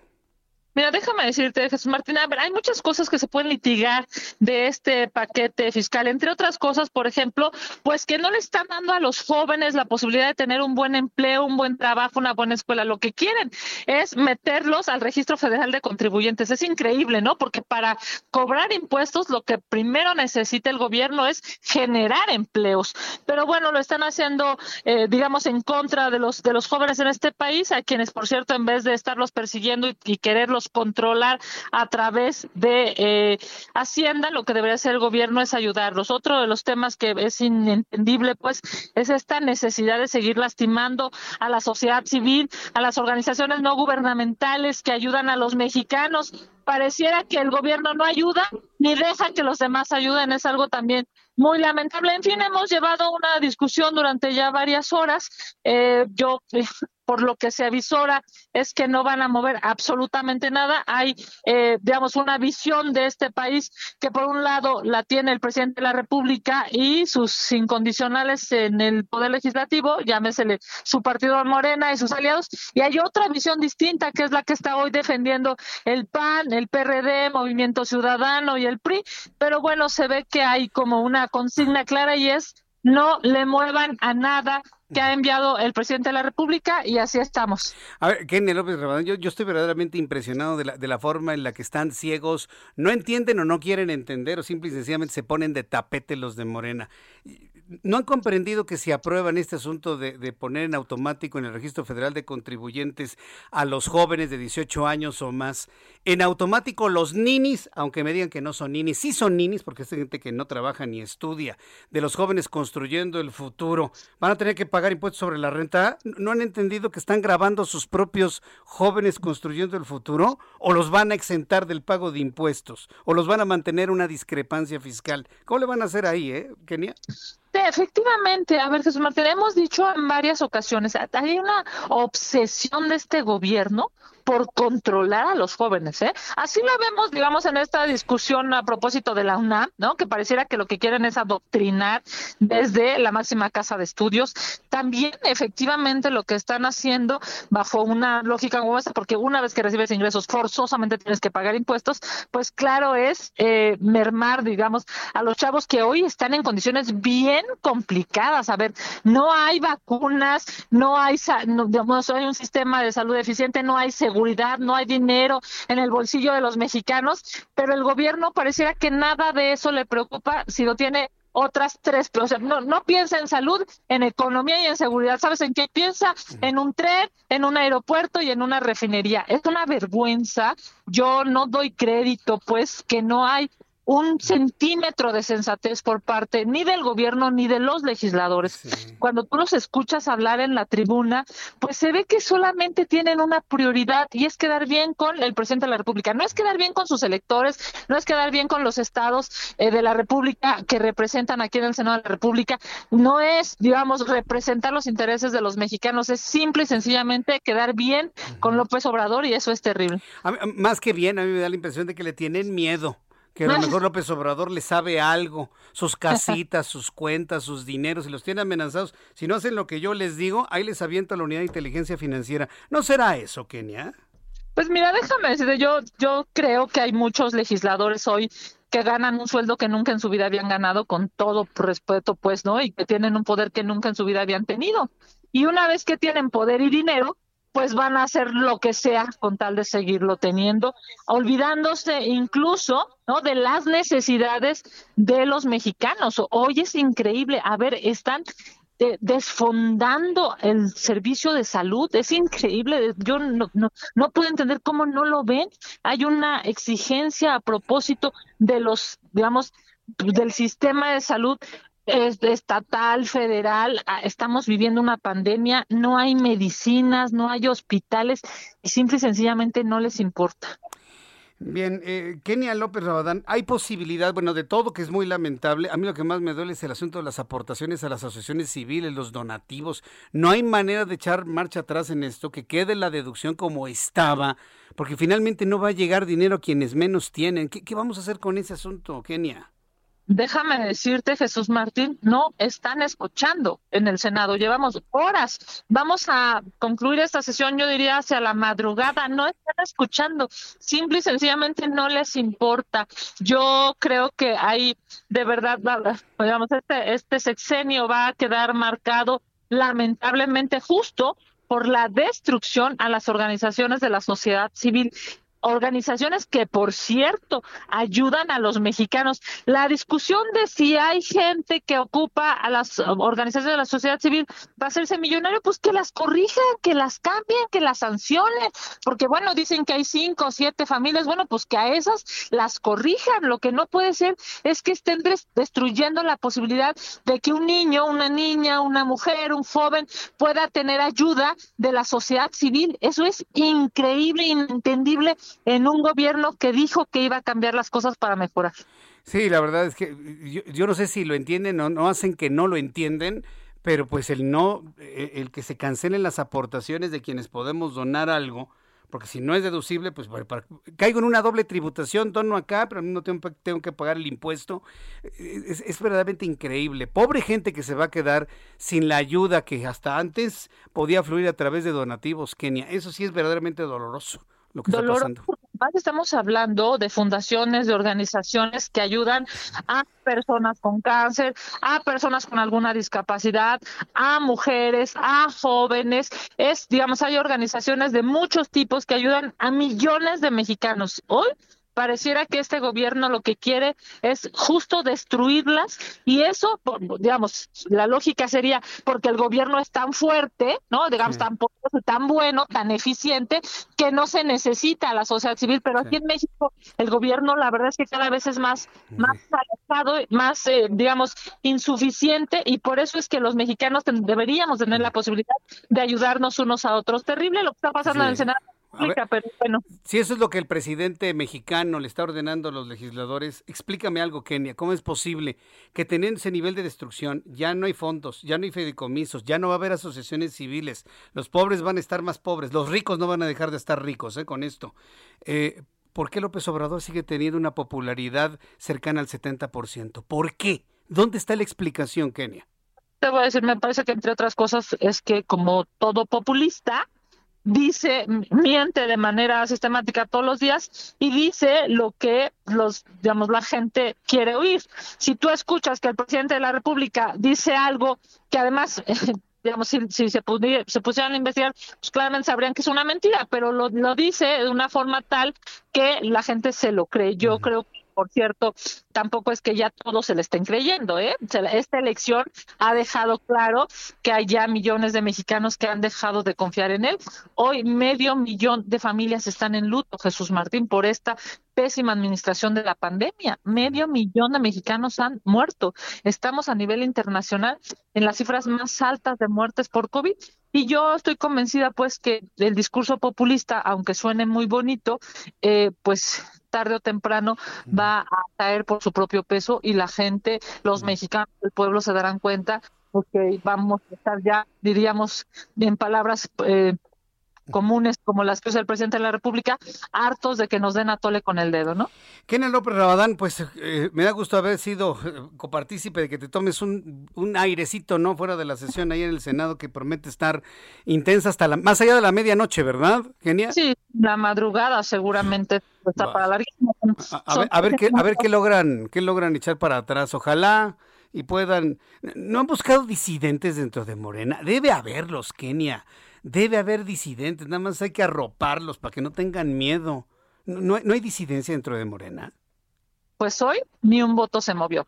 Impresionante, ¿no? Impresionante. En contra de México, en contra del pueblo mexicano, pero pues seguramente a favor de, de, su, de su jefe y de su líder político, cosa que es terrible.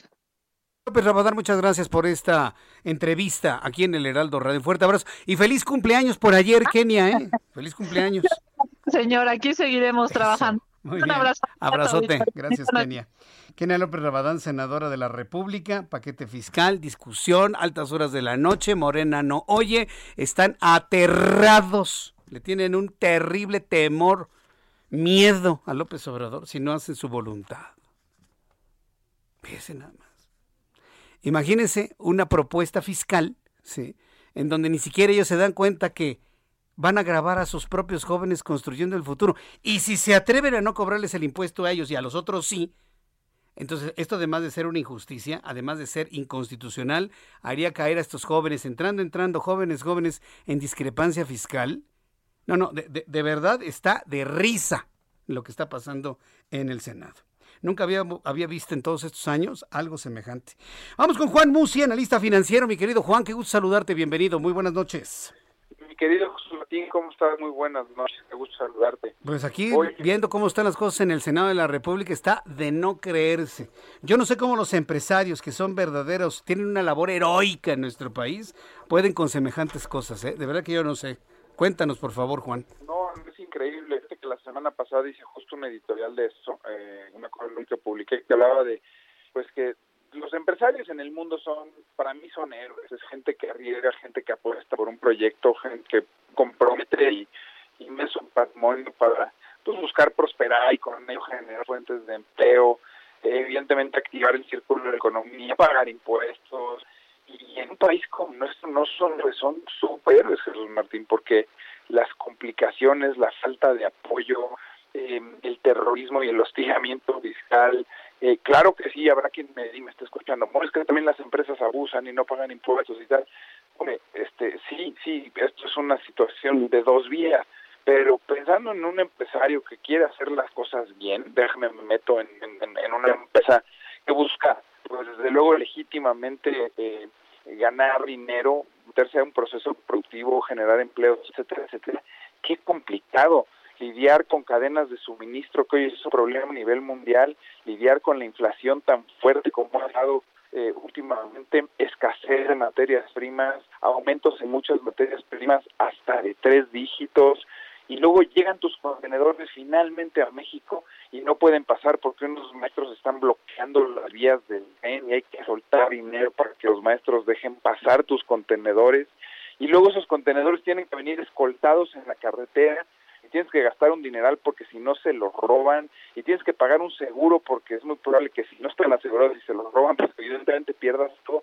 Es que es titánico Jesús Martín es complicadísimo y, y, te vuelvo a repetir, y, y sin apoyo alguno, sin, condiciones, eh, insisto, de seguridad, de certeza, Estado de Derecho, eh, líneas de crédito favorables y un poco más blandas, digamos, que la que ofrece la banca comercial para empresas que pues, a duras penas pueden sobrevivir con el flujo del día a día y que necesitan financiamiento. En fin, un tema que da para muchísimo, pero si el empresario a nivel global es un héroe, aquí insisto, es un súper héroe, mi querido Jesús Martín. Vaya, pues este, vamos a ver después de la de toda esta discusión que hay en el Senado del, de la ley de ingresos, presupuesto de ingresos, paquete fiscal, sobre todo, que es el que nos parece verdaderamente increíble. A ver qué, qué decisiones o cómo se va a adaptar eh, el empresariado mexicano, ¿no? Porque pues no queda otra más que adaptarse, pero no sé las condiciones cómo vayan a estar a partir de, del año que entra, Juan. ¿Cómo las visualizas tú?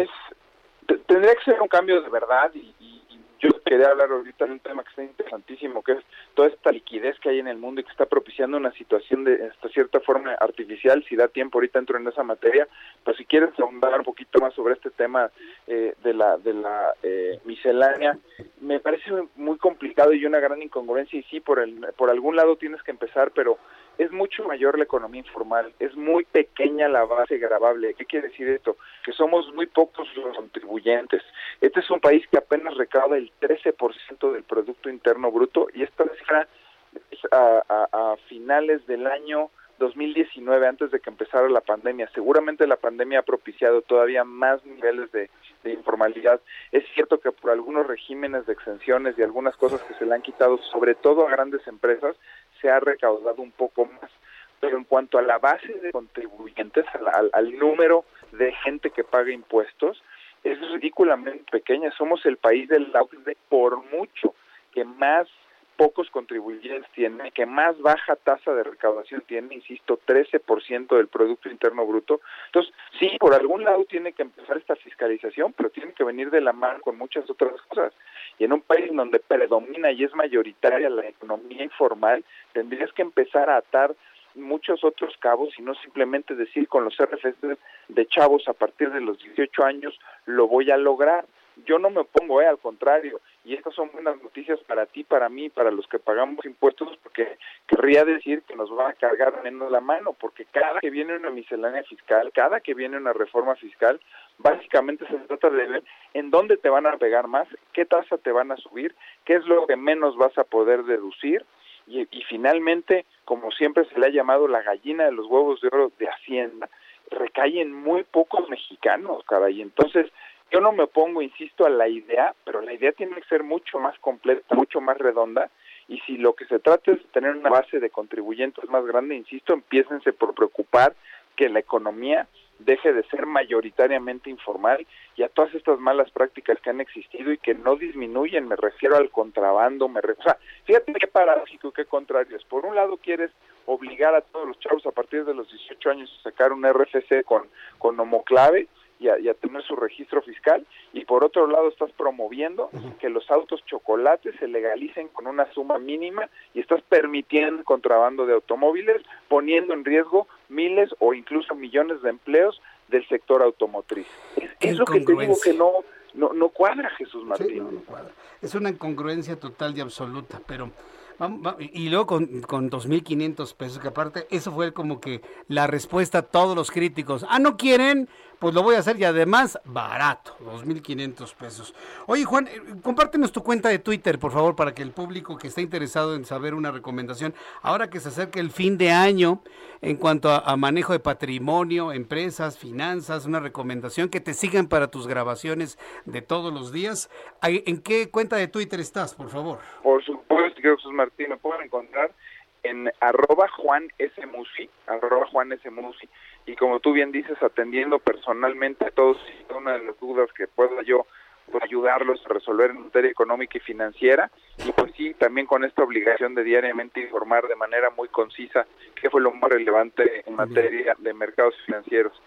Nada más déjame cerrar con esta idea. Sería maravilloso que todo el mundo tuviéramos como en Estados Unidos, ellos llaman el Social Security Number, que finalmente es tu identificación como contribuyente. Nada más que allá la tasa de recaudación supera el 40%. Si el objetivo últimamente va a ser ese y meter en línea a la economía y disminuir la economía informal, disminuir el contrabando y todas las formas ilegales de comercio que hay en México, bienvenido.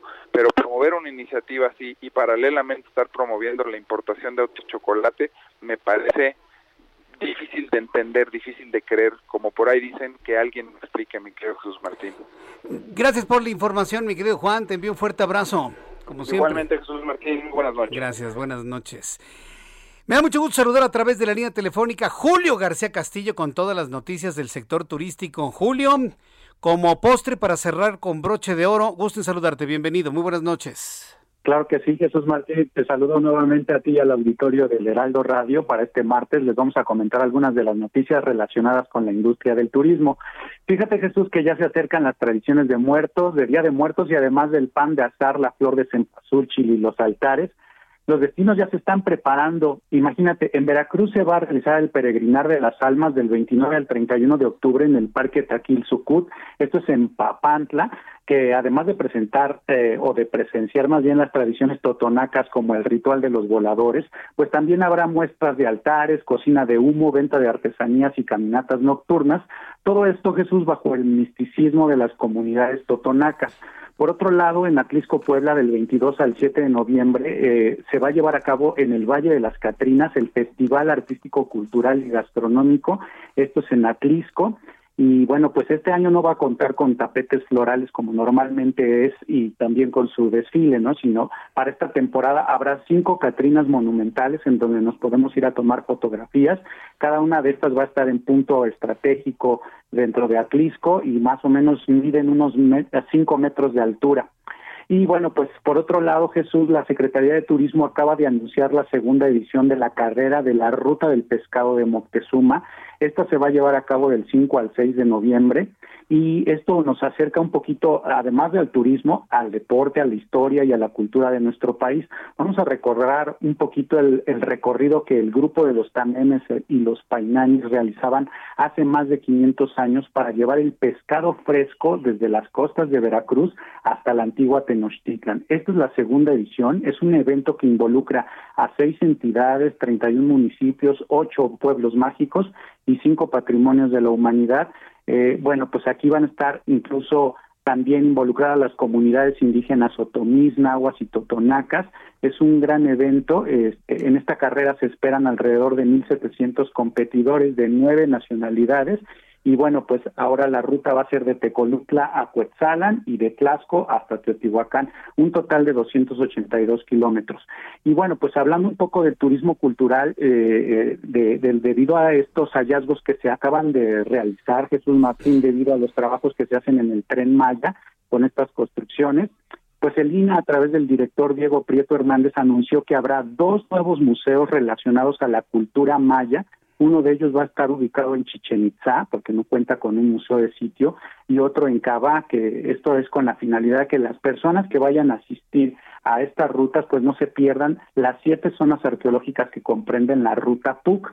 Y bueno, pues este director eh, del INA anunció que solicitarán el recurso este mismo año para iniciar las labores de construcción el próximo año y estén listos estos dos museos para el 2023.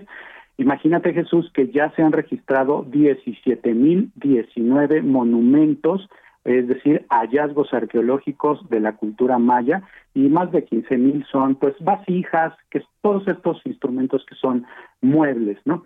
Y bueno, pues hablando de hallazgos, ahora nos vamos a la Patagonia Argentina, en donde un grupo de investigadores halló más de 100 huevos fosilizados de dinosaurio herbívoro de la especie Masaurus patagonicus, que esto es en la provincia de Santa Cruz, justo, justo Jesús, en la Laguna Colorada de la Patagonia Argentina.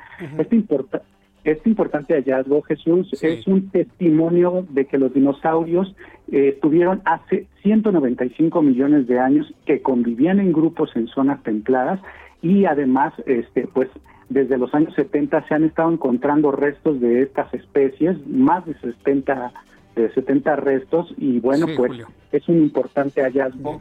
Si eres fan de los dinosaurios, entonces hay que ir a la Patagonia. Y ya para finalizar, Jesús. Me quedan 30 segundos para que termine el programa, Julio. Mejor danos tu página de internet, www.elsouvenir.com, ¿verdad? Ah, sí, así es, Jesús. Ahí viene toda la información de turismo. Con mucho gusto Ahí estamos escribiendo siempre. www.elsouvenir.com. Muchas gracias, Julio García Castillo. Muy buenas noches. Buenas noches, Jesús. Nos vemos mañana. Gracias. Hasta mañana. Esto fue Las Noticias de la Tarde con Jesús Martín Mendoza. Heraldo Radio. La HCL se comparte, se ve y ahora también se escucha.